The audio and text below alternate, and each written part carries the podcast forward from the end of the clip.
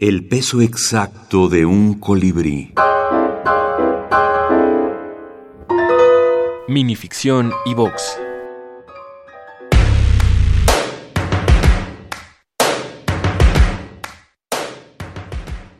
Encuentro con el campeón Fernando Godoy, México. El registro de los casos de autores que quedan atrapados en sus relatos va en aumento. Revista Mundo Creativo. Tengo el café al punto que le encanta, me dijo Matthew Shadow, el campeón de los pesos completos, la noche en que me invitó a su casa para ver una pelea violenta. Acudí a su hogar después de tanta insistencia y con el gusto de saber que el campeón decía haber leído toda mi obra, al grado de conocer el gusto por mis bebidas favoritas. Mi oficio de escritor me mantiene alejado de todo vicio que me distraiga de mis labores literarias.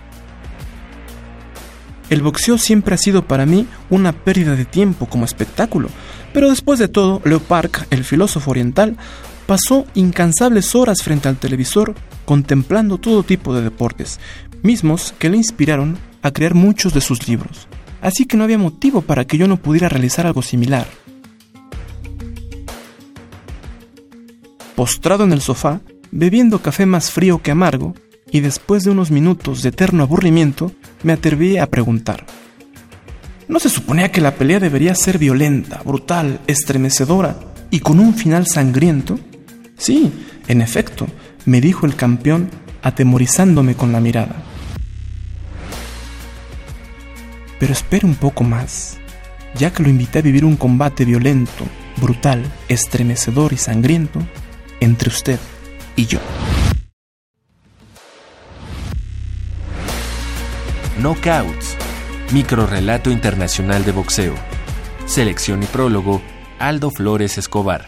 Sí, no, pues igual cuando empecé a buscar bibliografía para, pues para incluir en el prólogo y todo, me encontré con una barrera, ¿no? Y sí, la verdad me encontré con una barrera y creo que lo dice Elena Ponetowska, eh, en esa cita también que pongo, dice México eh, tiene una, una gran, este, pues no sé, somos apasionados del boxeo, pero así como tenemos grandes películas, carecemos de grandes obras literarias, ¿no?